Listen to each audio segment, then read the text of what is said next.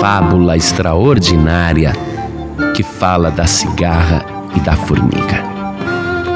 Desde criancinha, nós ouvimos esta história que é conhecida e divulgada no mundo inteiro como exemplo de trabalho.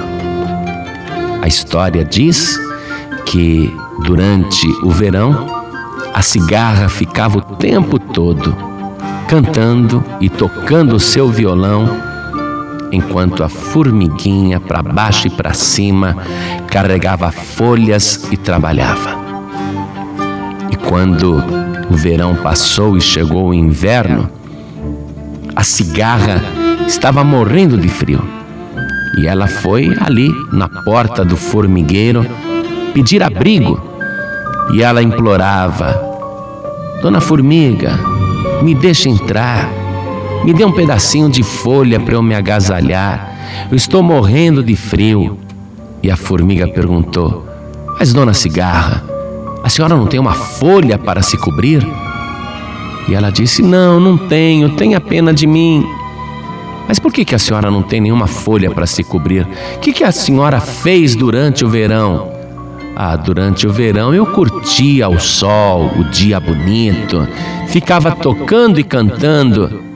Por isso que eu não tive tempo de preparar uma folha para me cobrir no inverno. Aí a formiga respondeu: Eu sinto muito, mas o que eu tenho é para uso meu e da minha família. E a cigarra acabou morrendo de frio. Essa história ilustra os dois tipos de pessoas que há no mundo: o trabalhador e o preguiçoso. Alguns acham que trabalhar é para otário. É que nem aquela história que me contaram também. Disse que a mulher do censo foi até uma rua, num morro, e perguntou para a mulher: Quantos filhos a senhora tem? E ela respondeu: Oito. Todos vivos?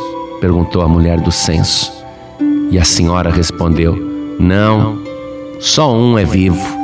É, os outros morreram? Não, não, os outros trabalham. Quer dizer, as pessoas acham que trabalhar é para bobo. Mas toda pessoa que trabalha vai colher o benefício e vai ter provisão para os dias amargos da vida. E a palavra de Deus no livro de Provérbios, no capítulo 6, no versículo 6, tem aqui um conselho interessante. Escute só.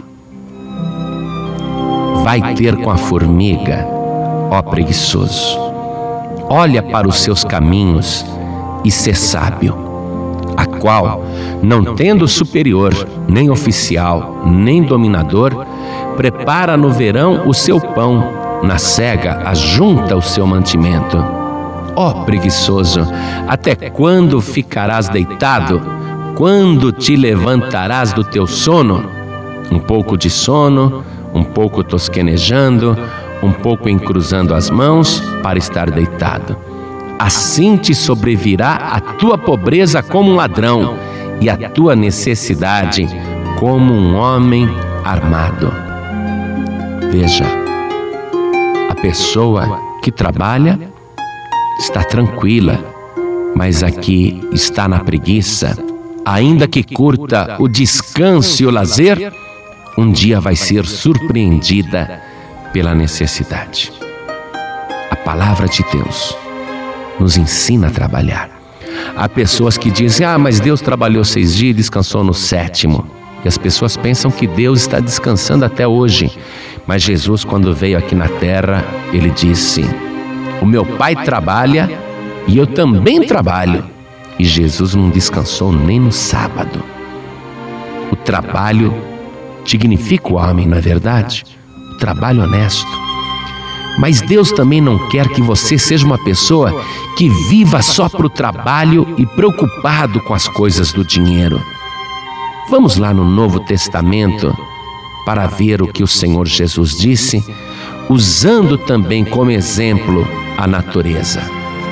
Ele disse assim: Olhai para as aves do céu, que não semeiam, nem cegam, nem ajuntam em celeiros e vosso Pai Celestial as alimenta. Não tendes vós muito mais valor do que elas? Então alguém quer usar esta palavra do Senhor Jesus para justificar a falta de trabalho. Mas a palavra de Deus não está mandando você ficar deitado o dia inteiro numa rede, esperando as coisas caírem do céu. Jesus está dizendo que você não deve andar inquieto, preocupado com a tua vida, achando que não vai ter nem o que comer, nem o que beber, nem o que vestir. Ele disse assim: Por isso vos digo, não andeis cuidadosos quanto à vossa vida, pelo que haveis de comer ou pelo que haveis de beber, nem quanto ao vosso corpo, pelo que haveis de vestir. Não é a vida mais do que o mantimento e o corpo mais do que a vestimenta? Jesus afirmou: Por que andais tão solícitos? Olhai para os lírios do campo, como eles crescem, não trabalham nem fiam, e eu vos digo que nem mesmo Salomão, em toda a sua glória, se vestiu como qualquer deles. Pois, se Deus assim veste a erva do campo que hoje existe e amanhã é lançada no forno, não vos vestirá muito mais a vós, homens de pequena fé? O que o Senhor Jesus está querendo dizer? Que você, eu, não devemos andar excessivamente preocupados quanto à nossa vida, porque a vida não é só trabalho também. A vida não é só preocupação com a roupa, com o alimento e com a vestimenta. Não devemos andar inquietos perguntando: e agora? Que comeremos? Ou que beberemos? Ou com que nos vestiremos? Porque todas essas coisas as pessoas do mundo procuram. De certo, vosso Pai Celestial bem sabe que necessitais de todas essas coisas. Mas buscai primeiro o reino de Deus e a sua justiça, e todas essas coisas vos serão acrescentadas. O Senhor Jesus quer que você tenha um estilo de vida onde a tua prioridade não seja procurar as coisas do mundo, mas buscar em primeiro lugar o reino de Deus. Agora, para buscar o reino de Deus, dá trabalho. Jesus não está referendando a preguiça, ele não está concordando com aquela pessoa que não está nem aí para a vida. Ele está dizendo: olha bem, o que você vai buscar, veja bem com que você vai se preocupar. Olha o que vai ocupar agora os teus pensamentos e as tuas necessidades. Buscar primeiro o reino de Deus. O preguiçoso, ele não trabalha e também não busca o reino de Deus. Ah, não vou na igreja não, estou cansado. Ah, não vou ler a Bíblia não, estou cansado. Ah, não vou orar não, agora eu vou dormir. Pois é, Jesus não está concordando com a preguiça. Ele está dizendo para você: tenha um novo estilo de vida. Confie que o Pai Celestial conhece as tuas necessidades, porque foi Ele que te criou. Acredite, Deus sabe o que você precisa antes até de pedir. Mas buscai primeiro o reino de Deus. Busque o reino. Jesus disse que somente se apodera do reino aqueles que o tomam à força preguiçoso não vai conseguir, porque ele está sempre esperando que as coisas venham ao encontro dele.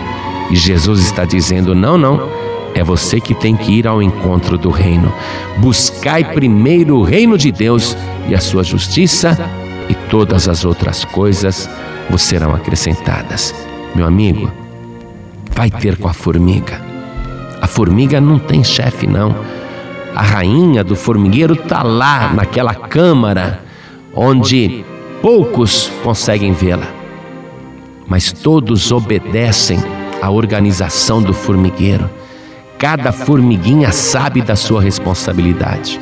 Eu nunca vi uma formiguinha dizendo: essa folha é pesada demais para mim. Essa folha é o dobro do meu tamanho. Ah, vou pegar uma menorzinha. Mas quando você observa o formigueiro, tá lá ela no seu caminho, carregando uma folha quatro, cinco, até dez vezes maior do que ela. E quem ela está obedecendo? A sua própria responsabilidade. A formiguinha faz todo esse trabalho com disciplina e vontade o tempo todo para agradar a rainha. E você? Vai buscar o reino de Deus para agradar a quem? Ao Rei dos Reis e ao Senhor dos Senhores.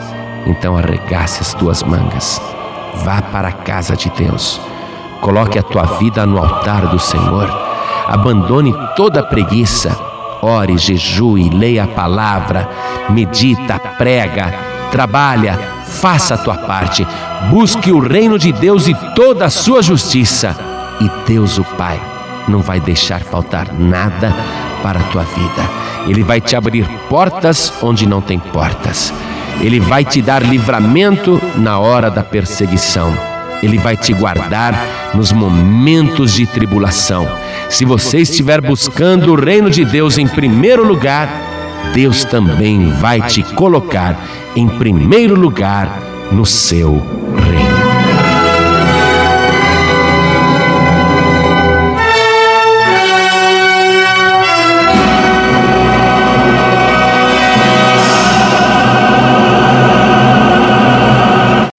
Você acabou de ouvir este podcast com João Ribe Palharim, um oferecimento dos pregadores do telhado. Para saber mais sobre este trabalho, acesse o site pregadoresdotelhado.org.br. Pregadores do Telhado, feliz a nação cujo Deus é o Senhor.